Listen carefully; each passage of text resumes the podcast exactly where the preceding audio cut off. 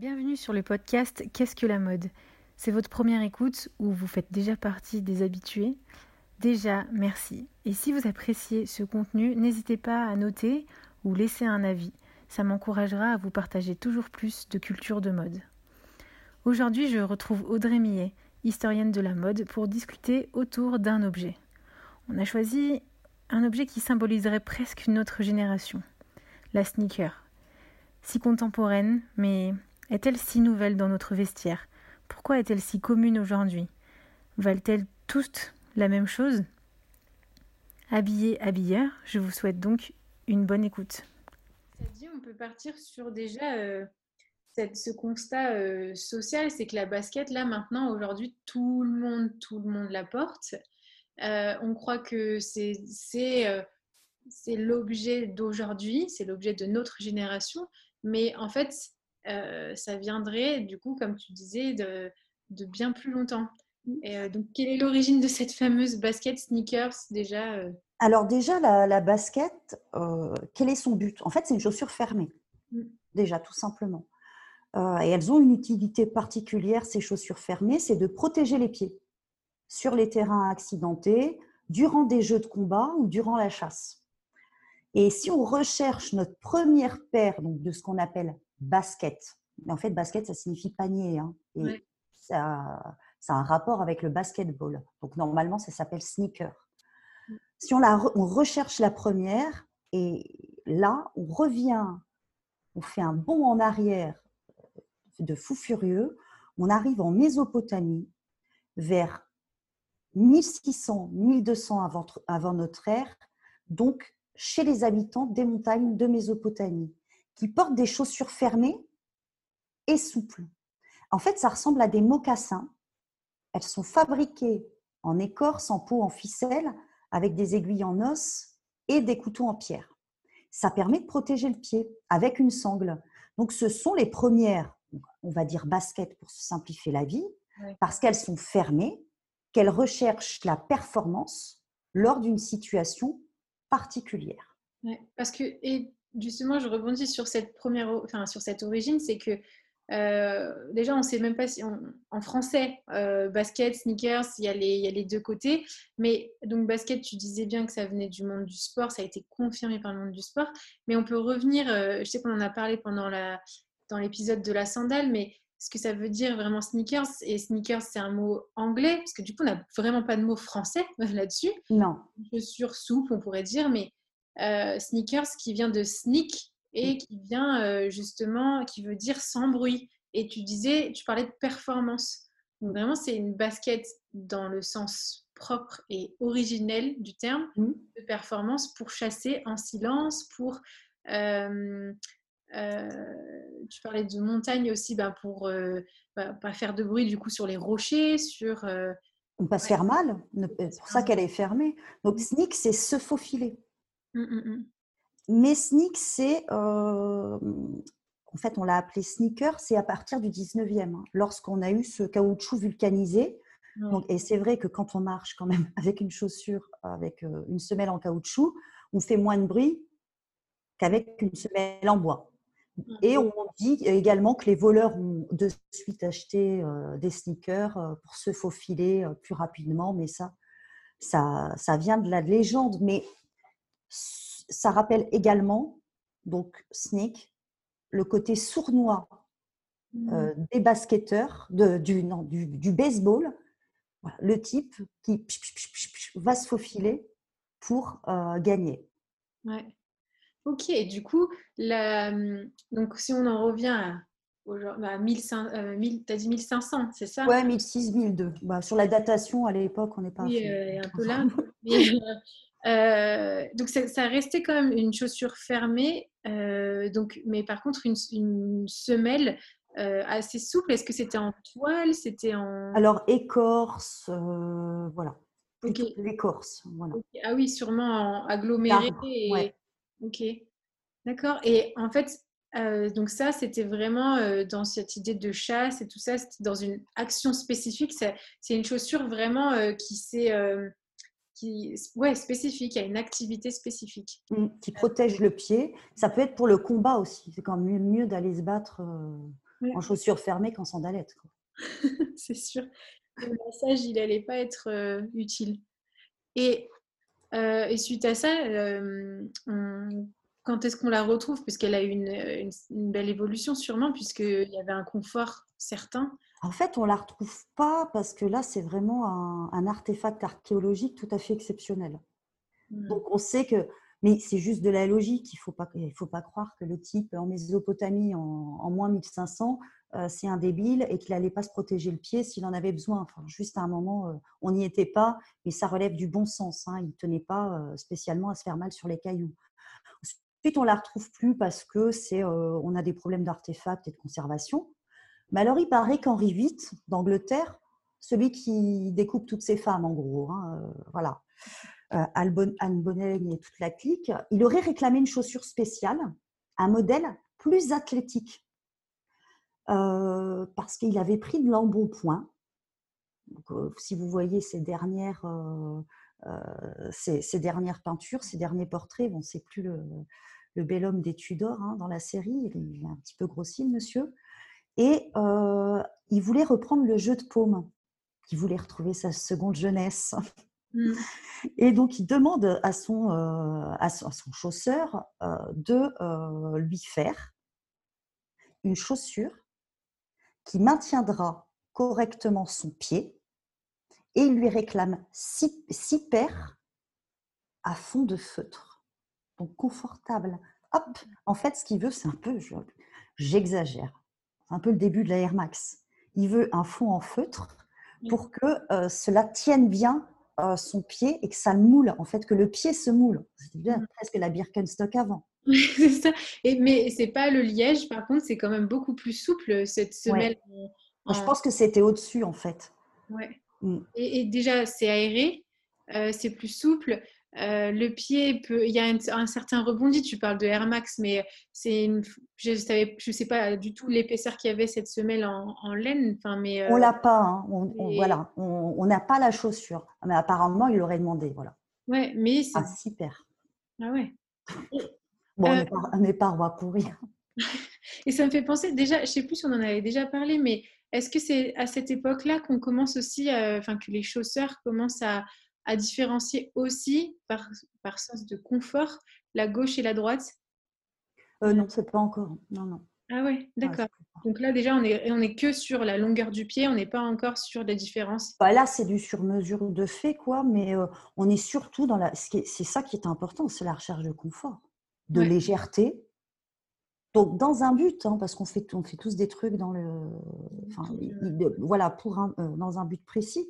Euh, c'est on recherche du confort, on recherche une, une chaussure légère avec une, une, semelle extérieure fonctionnelle dans le but d'accroître une performance durant l'exercice, euh, finalement durant un exercice physique. Hmm. C'est une chaussure athlétique. Et est-ce que la, fermeture euh, restait un système de lassage comme la sandale? On ne sait pas parce qu'on ne l'a pas. Mais euh, techniquement, euh, ça peut être que du lassage, parce qu'il n'y a pas de fermeture. Hein. Euh, ça pourrait être du crochet, mais je ne pourrais pas dire dans quel. Et il y a peu de chances quand même que ce soit des boutons, hein, surtout à l'époque. Hein. Les boutons, c'est trop complexe. Et lacet, oui, oui, lacet, tout à fait possible. voilà, une sangle, oui, oui, absolument. Fermé, noué. c'est. Mais parce que je, me questionnais là-dessus parce que je me disais, ben, c'est vraiment euh, quelque chose qui n'a absolument pas évolué et qui est, en, qui est resté en fait, le, le lassage du coup sur cette basket. Ben, euh, maintenant, euh, elle se scratch. Il y, y, en a aussi avec des, des fermetures. je suis... Alors, les fermetures, je pense que ça peut être très bien, hein, très souple, mais positionné sur le côté. Il y en a. Hein. Mais on est resté dans ce, c'est vrai, dans ce lassage, euh, ce qui à la fois, lorsque vous avez les pieds plus ou moins, voilà, ils peuvent grossir aussi l'été avec la chaleur. Euh, bon, c'est quand même une solution presque sur mesure. Oui, mais c'est toujours dans cette idée athlétique de mmh. chaussures performantes, dans le sens de confort. aussi, ben justement, à ce pied, ça va protéger et s'adapter parce que c'est pas juste qu'elle est fermée et, enfermante, elle va aussi être assez souple et ça, en fait l'évolution de, de, ce produit va être très liée sûrement à, l'innovation technique, technologique, textile, enfin pas textile seulement, mais matière. Mais en fait, voilà, en fait, on a vraiment la basket, enfin la sneaker, la basket qu'on connaît, c'est le pur produit. et là, historiquement, politiquement, vous allez voir, au niveau des sciences et des techniques, c'est le pur produit de la révolution industrielle. De l'industrialisation, de, la seconde industrialisation de la fin du 19e. C'est-à-dire qu'on fait étudier aux enfants la machine à vapeur, mmh. le métier à tisser, de temps en temps, mais donnez-leur la basket, là, ils vont tout comprendre. Ils vont comprendre l'intérêt. Et en fait, ça part d'une décision politique. En 1870, Samuel Plimsoll, qui est un homme politique britannique, est soucieux du bien-être de ses marins. On est en pleine mondialisation. Euh, les Britanniques euh, ont largement, on est en 1870, hein, bien colonisé euh, une grosse partie du monde. Et en fait, cet homme-là, il va mettre en place la ligne de flottaison internationale qui limite la charge des navires. Donc là, il faut imaginer un bateau mmh. et il y a une ligne de flottaison. Si tu charges trop, la ligne de flottaison est en dessous de l'eau, tu peux couler. Donc en fait, tout simplement pour les bateaux. Et ce terme plimsoll, donc le nom de ce monsieur, est adopté par l'industrie de la mode en référence à la ligne de flottaison du pied qui va correspondre à la ligne en caoutchouc, en fait, à la semelle en caoutchouc. Mhm. Donc, la ligne de flottaison du bateau, de Plimsoll, en fait, elle prend le nom de la, de la, de la ligne de la semelle, de la flottaison de l'homme. D'accord. Donc, c'est ce serait la ligne qui sépare la semelle de la chaussure. De Absolument. Enfin, ouais. Ah ouais, d'accord. Ouais. Et là, on a une semelle euh, en caoutchouc, donc collée sur la chaussure. Immédiatement, immédiatement, les classes sociales euh, les moins aisées euh, vont adorer cette chaussure hyper confortable. Ouais. C'est un succès immédiat. C'est vraiment s'il y, euh, y, a eu des produits comme ça dans l'histoire de l'industrie de la mode, du vêtement, qui ont fonctionné et celui-là, il n'y a rien à dire. La popularité va gagner en fait les États-Unis très très rapidement et c'est là qu'on va la nommer sneaker. Mmh. Mais parce que c'est c'est en quelque sorte, maintenant avec le recul, c'est normal que ce soit la population qui se soit saisie parce que c'est eux qui sont dans la performance, c'est eux les ouvriers, c'est eux les, dans l'action. Mmh. Tout le monde politique, eux, sont statiques. Mmh. C'est pour, ça qu'on peut tout à fait comprendre aujourd'hui que des travailleurs euh, euh, apprécient particulièrement les baskets. Quoi. Mmh, Parce que c'est confortable. C'est confortable beaucoup plus qu'une une chaussure en cuir. Et combien de fois on a vu des gens arriver avec des mariages en disant c'est les chaussures que je porte à chaque mariage, quoi. je les sors jamais, j'ai trop mal aux pieds. Sur ces chaussures, on, est figé, et, alors que euh, cette basket, enfin cette sneakers, elle est euh, souple, elle permet d'être, euh, de gagner en, en qualité de production après sur les, avec les mains, quand, en tant qu'ouvrier. Mmh. Notre tête, elle est concentrée à... Bah, toujours les pieds, hein. toujours ces pieds qui tiennent notre corps. C'est ça. Les, notre fondement, en fait, les fondements ah euh, sont acquis. On n'a plus à y penser. Et maintenant, on pense juste performance, action, euh, activité, quoi. Bah déjà, on oublie le mal. Ouais, voilà, c'est ça.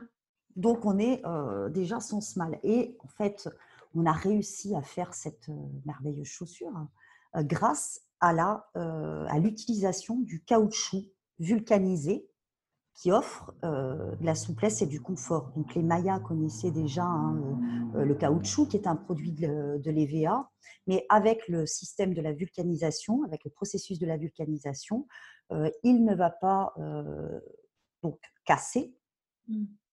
et il ne va pas non plus se figer. Alors, deuxième point, Donc, on fait la semelle, mais on se dit, oh là là, pour que la chaussure dure plus longtemps, on va rajouter un petit bout de caoutchouc au bout. Chose qu'on retrouve largement dans plein de marques aujourd'hui. Donc, au niveau des orteils, pour quelle raison? Pour que ces baskets, ces sneakers, voilà, comme on veut, euh, durent plus longtemps, pour ne pas trouer la toile et pour. Donc, quand on a un petit bout de caoutchouc au bout, ça permet en fait d'augmenter la stabilité du corps pendant certains sports et notamment là, ce qu'on pratiquait pas mal, c'est le tennis. Hmm. Tennis et running, puis là on le voit hein, sur les chaussures de running, euh, les... et je crois que j'en parlais euh, dans l'autre épisode, mais que le pied s'allonge dans la marche et donc, euh, enfin dans la, performance, c'est normal et du coup il y a une usure du bout de la chaussure énorme. et donc plus, plus, se spécialise, plus elle se spécialise dans une activité performante, plus l'usure est rapide. Voilà. Alors, on a euh, la semelle qui va se complexifier un petit peu, euh, c'est-à-dire qu'on ne va plus la faire euh, d'un trait, voilà, d'une seule forme. On va encastrer en fait des chevrons de caoutchouc. comme ça, ça facilitera les mouvements du pied et ça amortira la charge. Donc là, on est en 1900. Et en 1900, les athlètes portent des sneakers aux Jeux olympiques de Paris tout comme Robert Falcon lors de son, son, euh, son expédition en Arctique hein, entre 1901 et 1904. Ça gagne le secteur de la navigation euh, parce que ça permet de pas glisser sur un pont mouillé. Et euh, ça gagne également l'armée et les écoles s'en appartent pour les cours de gymnastique, notamment les collèges anglais et américains. Mmh, Donc là, on a déjà convaincu vachement de monde. Mais il n'y a pas que la semelle en caoutchouc. La semelle en caoutchouc, ça permet de porter le pied, mais en fait, la basket, la sneaker, c'est vraiment un produit technique au mmh. niveau du textile. Alors, même si là, on n'a pas des textiles totalement high-tech, il faut coudre des morceaux de tissu très petits mmh. qui vont épouser la forme d'un pied. Et un pied, c'est compliqué. Hein. Il y a plein de petits os. Ce n'est pas, euh, pas un cylindre euh, euh, comme ça. Hein. Donc, il va falloir la machine à coudre. Mmh. Parce qu'en fait, au début, ça reste assez cher parce qu'on coud encore à la main et c'est une, euh, une, couture qui est fastidieuse et qui est longue. Donc, la machine à coudre, elle est brevetée en 1845 par Elias Hove. Six ans plus tard, Isaac Singer euh, la modifie et euh, il monte une entreprise de machines à coudre qui en fait va prospérer euh, grâce aux vêtements à domicile, euh, ce genre de choses. Mais c'est pas de suite, hein, c'est avec les le perfectionnement des machines à coudre qu'en fait on va réussir spécifiquement à en créer une pour mmh. la basket. Oui, parce que le pied n'est pas le même. Enfin, le voilà. parce que la machine à coudre, on a en tête, c'est à plat. Alors que là, il nous faut euh, avoir euh, de la mobilité autour du pied presseur et faire des, sphères en quelque sorte. Ouais. Alors voilà, ça tourne. Hein. Voilà, c'est un pied, ça tourne complètement, c'est ça. Donc il faut l'association d'une entreprise. Euh, en fait, c'est un des employés de Singer qui se dit oh là là, il y a un truc à faire. Mmh, mmh. Et il va s'associer avec une entreprise de cordonnerie et créer donc ces fameuses machines à coudre. Alors, on a toujours un petit problème, on a toujours des problèmes de petites pièces, mais petit à petit, vraiment, c'est des perfectionnements. Hein. De toute façon, on n'invente pas un truc, ça fait pas boum. Hein. Il n'y a pas un mec qui mmh. débarque et qui change the world. Hein. C'est pas du tout comme ça. C'est tous ces perfectionnements, tous ces brevets de perfectionnement, en fait, qui vont permettre notre basket. Ouais. Et puis, bah, c'est en lien aussi avec la, nature même de le contexte même de cette chaussure, d'utilisation de cette chaussure. Elle est pour de la performance. Le monde change, les sociétés changent, nos activités du quotidien et nos obligations quotidiennes changent. Donc, on, on, est obligé d'innover de, constamment sur, sur ces chaussures. Et, et, en plus, euh, même au sein même, du coup, elles ont toute cette innovation technologique. Elle a créé des sous-catégories de basket même. Donc la basket de sport, la basket euh, du quotidien. Aujourd'hui, euh, la basket, on la voit partout. Mais quand je vois qu'on peut porter une basket avec une, jupe crayon, on va pas faire un running. Elles sont pas faites pour, mais c'est une esthétique de, sneakers. Ouais, ouais. C'est euh, la basket, c'est sans doute le produit euh, en, chaussures hein, euh, mm. qui discute le plus avec des sphères différentes, clairement. Depuis toujours, depuis toujours. Et alors ça, c'est on va là, on est donc tout au début du XXe siècle, et là, on va avoir le grand coup qui va, j'ai envie de dire, sonner, sonner les cloches pour tout le XXe siècle. C'est la mise en place du marketing. Alors, comment ça se passe pour notre sneaker? Il nous faut une bonne entreprise bien connue qui fonctionne. Ok. Alors là, on va opter pour Dunlop. Ouais, les pneus, là, le truc. Euh, rien que de dire le mot, je sens l'odeur du pneu. Euh, alors, prenez-nous Dunlop pour l'entreprise, euh, donc pour le caoutchouc. Prenez-nous un marquis, donc le marquis de Converse, hmm. qui est un vrai marquis, un homme de la haute, quoi. Et prenez-nous une superstar. bon, bah, moi je dis Chuck Taylor voilà. Faites-lui faire une tournée aux États-Unis en 1920. Et là, vous avez l'entreprise euh, de produits euh, de matières premières, vous avez l'usine de fabrication avec le marquis, et ensuite, vous avez la superstar, et vous avez un succès, la Converse, Chuck. Et donc, il signe même ses chaussures, mais on est en 1921. Ouais, non, c'est dingue. Et ça n'a pas changé maintenant, depuis. Depuis, la basket fonctionne, communique comme ça, en fait. Oui, parce que ça fonctionne. Euh, le marketing repose, repose, à la fois sur les technologies. Moi, je te vends de la bonne, hein, euh, c'est ça le truc. Et euh, un marché hyper compétitif qui est en fait stimulé par quelqu'un en qui tu as confiance. Une image. Et, et tu as évidemment confiance en Rihanna. C'est le premier truc que tu te dis quand tu la vois. On la connaît si bien. bon, ensuite, on a quand même euh, d'autres euh, d'autres boîtes qui arrivent, euh, c'est-à-dire Reebok notamment. alors Reebok, lui, eux, vont développer les pointes. donc là, on est dans le sport pur parce qu'on se dit ah, c'est vachement pratique, comment je vais faire pour performer encore? Mmh, mmh, mmh. Donc, les pointes, c'est pour accrocher euh, la piste hein, d'athlée. Et en 1933, on a la collection Green Flash qui connaît un très très grand succès chez les joueurs de tennis.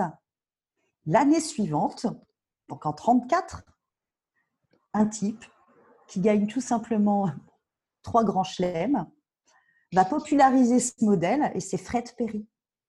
Ah yes, bah Donc la fameuse marque euh, Fred Perry.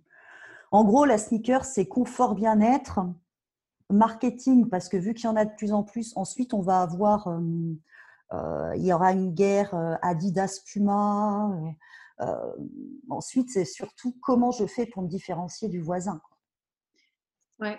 Et comment, du coup, c'est à chaque fois, c'est sur ces trois plans-là c'est sur la technologie, c'est mm. sur celui qui va incarner euh, ma technologie mm. et, euh, et, puis, euh, et puis le... Il faut une boîte de confiance ensuite, celui qui fabrique. Et Nike avait vachement perdu, parce qu'on le sait, Nike, Nike, c'est de, de, la basket technologie. On ne peut pas dire le contraire, hein, qu'on aime qu'on n'aime pas. il y a de la recherche et du développement. Mais avait vachement perdu de, de part de marché euh, le jour où on s'est rendu compte que les petits enfants, euh, on les faisait travailler des heures et des heures dans des conditions pas possibles. Bref, euh, ça a joué. Ça a joué. Il suffisait plus, ça suffisait plus, donc c'est après que c'est arrivé, hein, d'avoir un beau slogan. Mmh oui, non, c'est vrai. Donc, si vous voulez faire marcher votre boîte. Hein. C'est ces trois aspects-là. Et, Ouais, non, mais. Et puis, tu parles de Nike, d'ailleurs, euh, ça me fait penser à. Euh, de nouveau, enfin, Just Do It, il, exprime vraiment que c'est dans l'action, c'est une chaussure d'action. Et, euh, et je fais un pas dans Retour vers le futur, non pas dans le futur, mais euh, tu as entendu parler aussi de cette fameuse basket de Marty McFly qu'ils ont fait. Ah oui. qu'ils ont fait, donc, c'était quand mince l'année dernière, il y a deux, non, il y a trois ans. Oh. Euh, et, toute cette technologie, parce qu'en fait, c'était le retour dans le, dans le futur où il, il était, euh, il se retrouvait dans les années 2000. Euh, je suis désolée pour les fans, je sais plus les dates exactes, mais dans les années 2000, avec cette chaussure qui, enfin, blindée de technologie et tout ça. Et ils ont essayé de la faire, en fait, de la fabriquer. Et ça, c'était super intéressant. Et, y a, euh, ils l'ont enfin vendu, euh, enfin pas vendu, mais faite. Et c'est une, et c'est une sneakers qui vaut 10 000 dollars. Bah oui, moi ça me. voilà. Non, non, mais bah, c'est, pas, choquant pour, euh, pour nous qui connaissons. voilà, mais tu te dis. Ah non, moi je, je, moi je trouve que c'est une honte. Bah, voilà. Je veux dire, c'est une basket, quoi. je veux dire, on peut être fan, tout ça, machin, justement. Quand on a des fans, on les aime. Ouais. Mmh. Euh, non, non, je pense que là, il faut. Euh, mais c'est comme le retour de la Stan Smith. Euh, mmh, je sais que dans certains établissements, dans certains pensionnats en France, dans les années, au début des années 90, les élèves portaient un jean et des Stan Smith. Moi, quand j'ai revu les Stan Smith arriver, je me dis qu'est-ce que c'est que ça? Bah, C'est le point d'appartenir, c'est sûr, c'était l'appartenance. Puis bah, la valeur en fait d'une basket et d'une Je ne sais pas combien vaut une Stan Smith, mais entre 90 et 120 balles, vu la différence, enfin, je veux dire, la recherche, on ne peut pas me dire que c'est la recherche et le développement qui, euh, qui joue. Et juste, je, suis, euh, je veux juste qu'on ne m'arnaque pas. Oui, c'est ça. C'est tout. D'ailleurs, justement, là-dessus, euh, on, peut, euh, on parlait euh, prix et sur l'arnaque et tout ça, et toute cette innovation technologique en même temps, puis l'image de marque. Aujourd'hui, maintenant, toutes ces, toutes ces marques qui, faisaient à la base, qui sont nées à la base pour, des, pour fabriquer et innover la chaussure de manière technologique pour la performance, elles se retrouvent à faire des, des, chaussures, des, des, sneakers pour le quotidien. Et en fait, on a deux manières de... On pourrait croire avoir deux manières de chiffrer un prix, de se dire, bon, bah, il y a la, recherche et développement pour l'aspect technologique, tout ça, quand je vais acheter euh, ma paire de Nike pour aller courir. Bien sûr. Il y a aussi la valeur qu'on met dedans. La Stan Smith, en soi, elle coûte rien.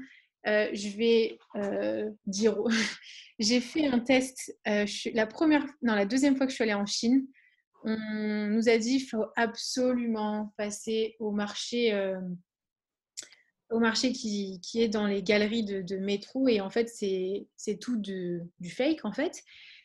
Et on s'est retrouvé dans un magasin euh, de sneakers. Et j'ai dit, eh ben, je voulais m'acheter des Adidas euh, depuis un petit moment. Je crois que je vais faire un test. Je vais m'acheter ça ici. Bon, je vais négocier. Et, euh, et puis, je vais voir combien de temps elle dure. donc, euh, mon, frère s'est acheté des Stan Smith, des vrais. Moi, mm. je me suis acheté des. Euh, mince. bref, je ne sais plus la, série. Et pour les. Gazelles. Comment? Des gazelles? Oui, exactement. Merci, je, je trouvais Et pour exactement l'équivalent de 12 euros. Mm. Euh, et concrètement, j'ai, alors les Stan Smith, elles ont duré à peine un mois. Mon frère, il les a portées euh, tout le long. Mm. Chaque jour, elles sont mortes en, deux minutes. Mais on aurait dit vraiment des vrais. Tout était là mm. parce qu'il y a des détails. Euh, voilà. Moi, elles ont duré un petit peu plus longtemps. Mais concrètement, elles, elles valaient le, le prix d'une vraie. Enfin, d'une, que, que, j'allais, que j'allais pouvoir acheter ici, en France. et donc, où va l'argent? Parce qu'en général, elle... Ah, mais l'argent va dans les pubs. Exactement. Elle coûte en général une centaine d'euros. Et je me suis questionnée là-dessus. Et la pub dans la sneakers, c'est un euh, le, bah, le, truc, c'est qu'en fait, c'est aujourd'hui, surtout avec Internet, tout ça, on l'utilise nous-mêmes. Hein. Mais il y a tellement de compétition, il y a tellement de mecs qui, veulent, qui veulent sortir de, en fait, le même type de produit Soit tu innoves un max, euh, tu es vraiment au top, mais tu as aussi la pub, mais tu as aussi les points de vente au détail Mmh, mmh, mmh. donc tout ce truc de fast fashion, là, clairement, c'est ce dont on est en train de parler. Hein. soit soit tu es mort. Il ne suffit pas d'innover. Et ensuite, les baskets, ça va aussi dépendre de ce que j'ai compris, hein, d'après des études, de la forme du pied. Il y a des gens, selon les modèles, selon les marques, elles vont, ils vont, les pieds vont abîmer beaucoup plus tel modèle, voilà. donc, mais ensuite, c'est clairement, qu'est-ce qu'on achète? Je veux mmh. dire, c'est du caoutchouc. Il doit encore y avoir des baskets en cuir. Mmh. Hein, enfin, hop. c'est du caoutchouc. C'est de la, c'est fait à la chaîne. C'est fait dans des pays où on exploite la main d'œuvre mmh. salariale. Bah en fait, on paye le logo, parce que le, parce que le prix, en fait, euh, le prix, enfin la qualité n'intéresse pas tant que ça, euh, malheureusement, euh, le consommateur. Puis, c'est pas totalement de la faute du consommateur. Il n'est pas non plus. C'est pas à lui de chercher, de chercher, de chercher, de chercher pour avoir la bonne info. Hein. À un moment, tu vas dans une boulangerie, tu achètes un pain au chocolat ou une chocolatine, comme vous voulez. On ne te file pas un croissant, quoi. C'est ça. Mais euh, après, ça, c'est parce que le problème, c'est que ben, maintenant, la, la, sneaker, la sneaker, c'est devenu un marché tellement énorme que tout le monde veut en faire et qu'en fait, euh, on, est obligé de d'en produire rapidement et de communiquer euh, fortement. Et mmh. donc, j'ai vu une petite étude qui disait que, en gros, sur le prix d'une chaussure, 30% va à la communication d'image de marque 50% à la distribution et les derniers 20% sont distribués entre les sous-traitants, les fabricants, l'achat de matières premières, les taxes et les transports. Je crois que la com, c'est plus. Ouais, moi aussi, j'étais surprise de mm. ça et il me semblait que c'était bien plus aussi. Mm. Mais euh, en tout cas, ce qui est le reste le plus choquant, le 20%, où tu dis le minimum est, euh, euh, est dédié à ce qui est le plus important normalement dans une chaussure de confort où on ne devrait pas transpirer, où on ne devrait pas choper des, saletés entre les orteils.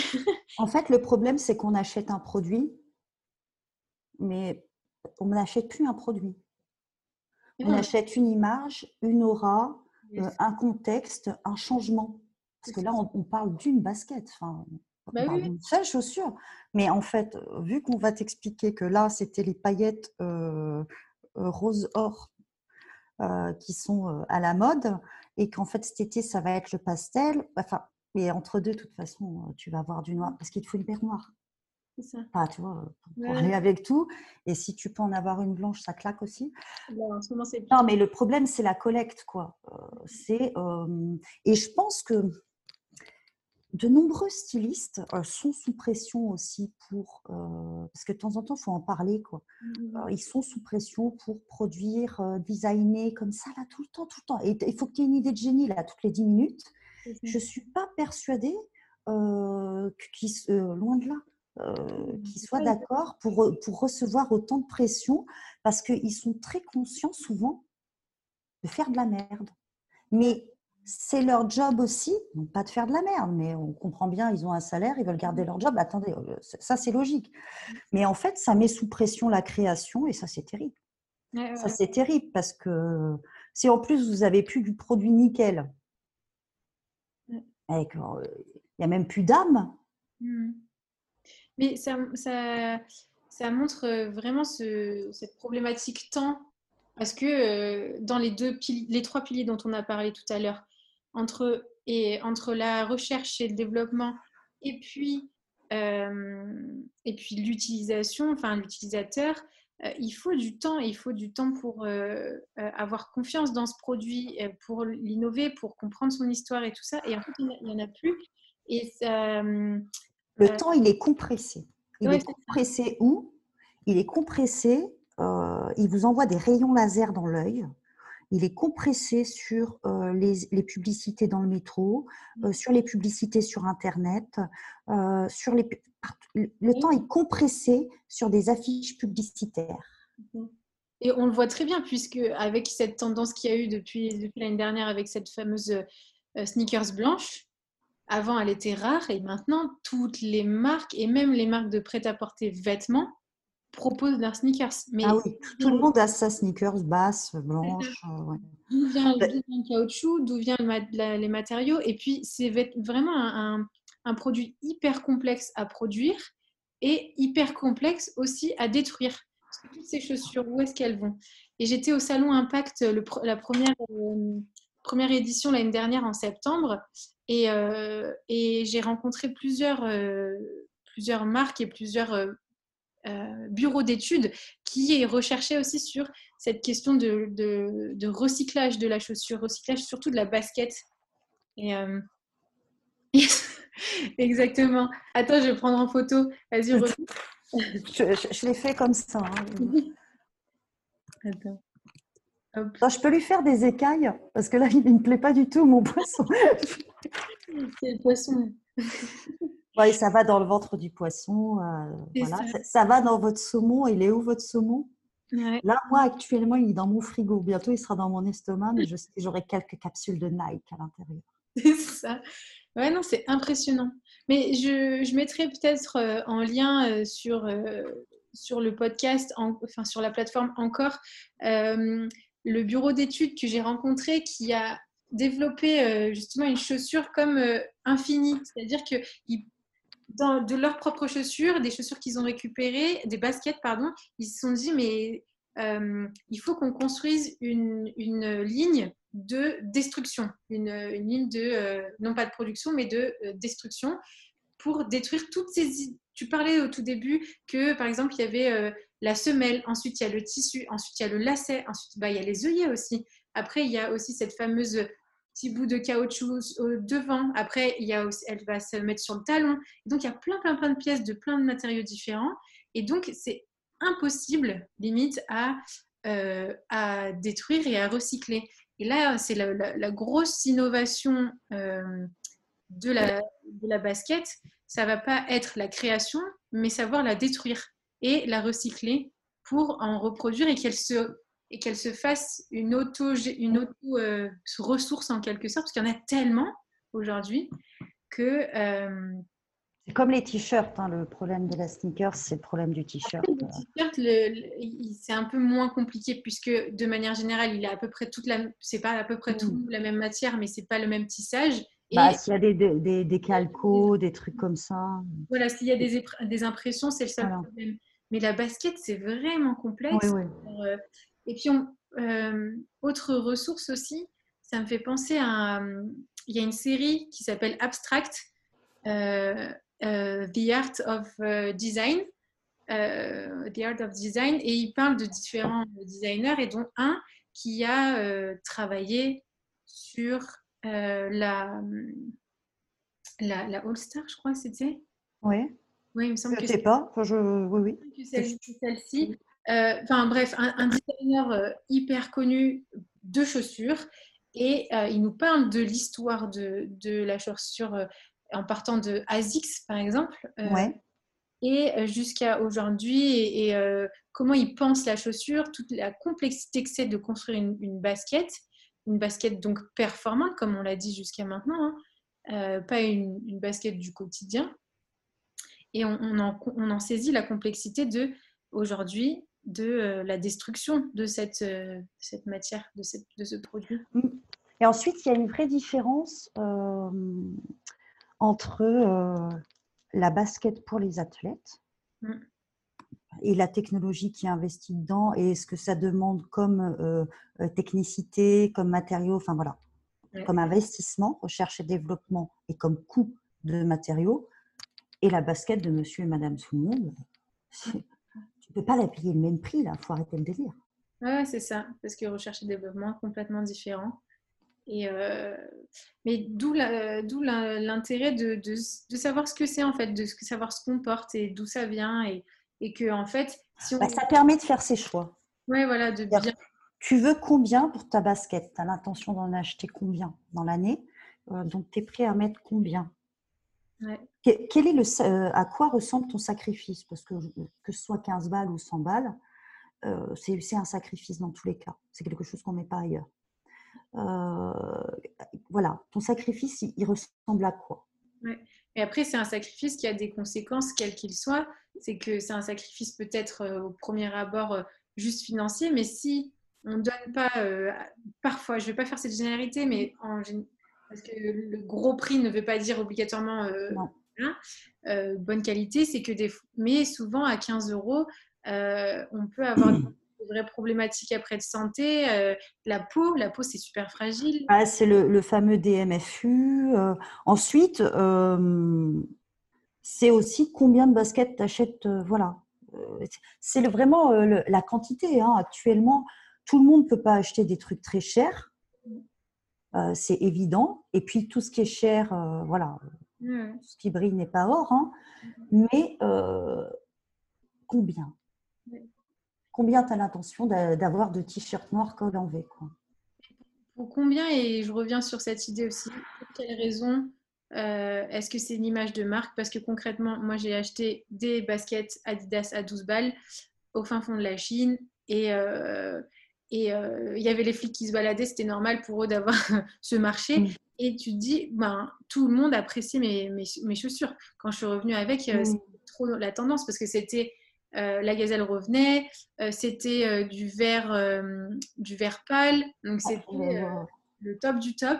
Tout le monde les aimait et je disais mais tu sais que c'est pas des vrais Adidas et là ils étaient choqués mm. parce que c'est en fait je suis sûre que si c'était pas s'il n'y avait pas eu l'image Adidas et c'est ça qui est intéressant dans la contrefaçon on en parlera peut-être un jour que la contrefaçon elle est elle n'est pas considérée de la même manière euh, selon les pays, même en Europe. Celle en Italie, celle en France, c'est pas la même. Euh, et puis ensuite, à l'image de la contrefaçon. Euh, c'est un truc énorme. Ouais, ouais, non, ce serait super intéressant. Et qui n'est pas si simple intellectuellement. Il ne faut pas dire blanc-noir. Hein. C'est ah pas comme ça du tout que ça se passe. Absolument pas.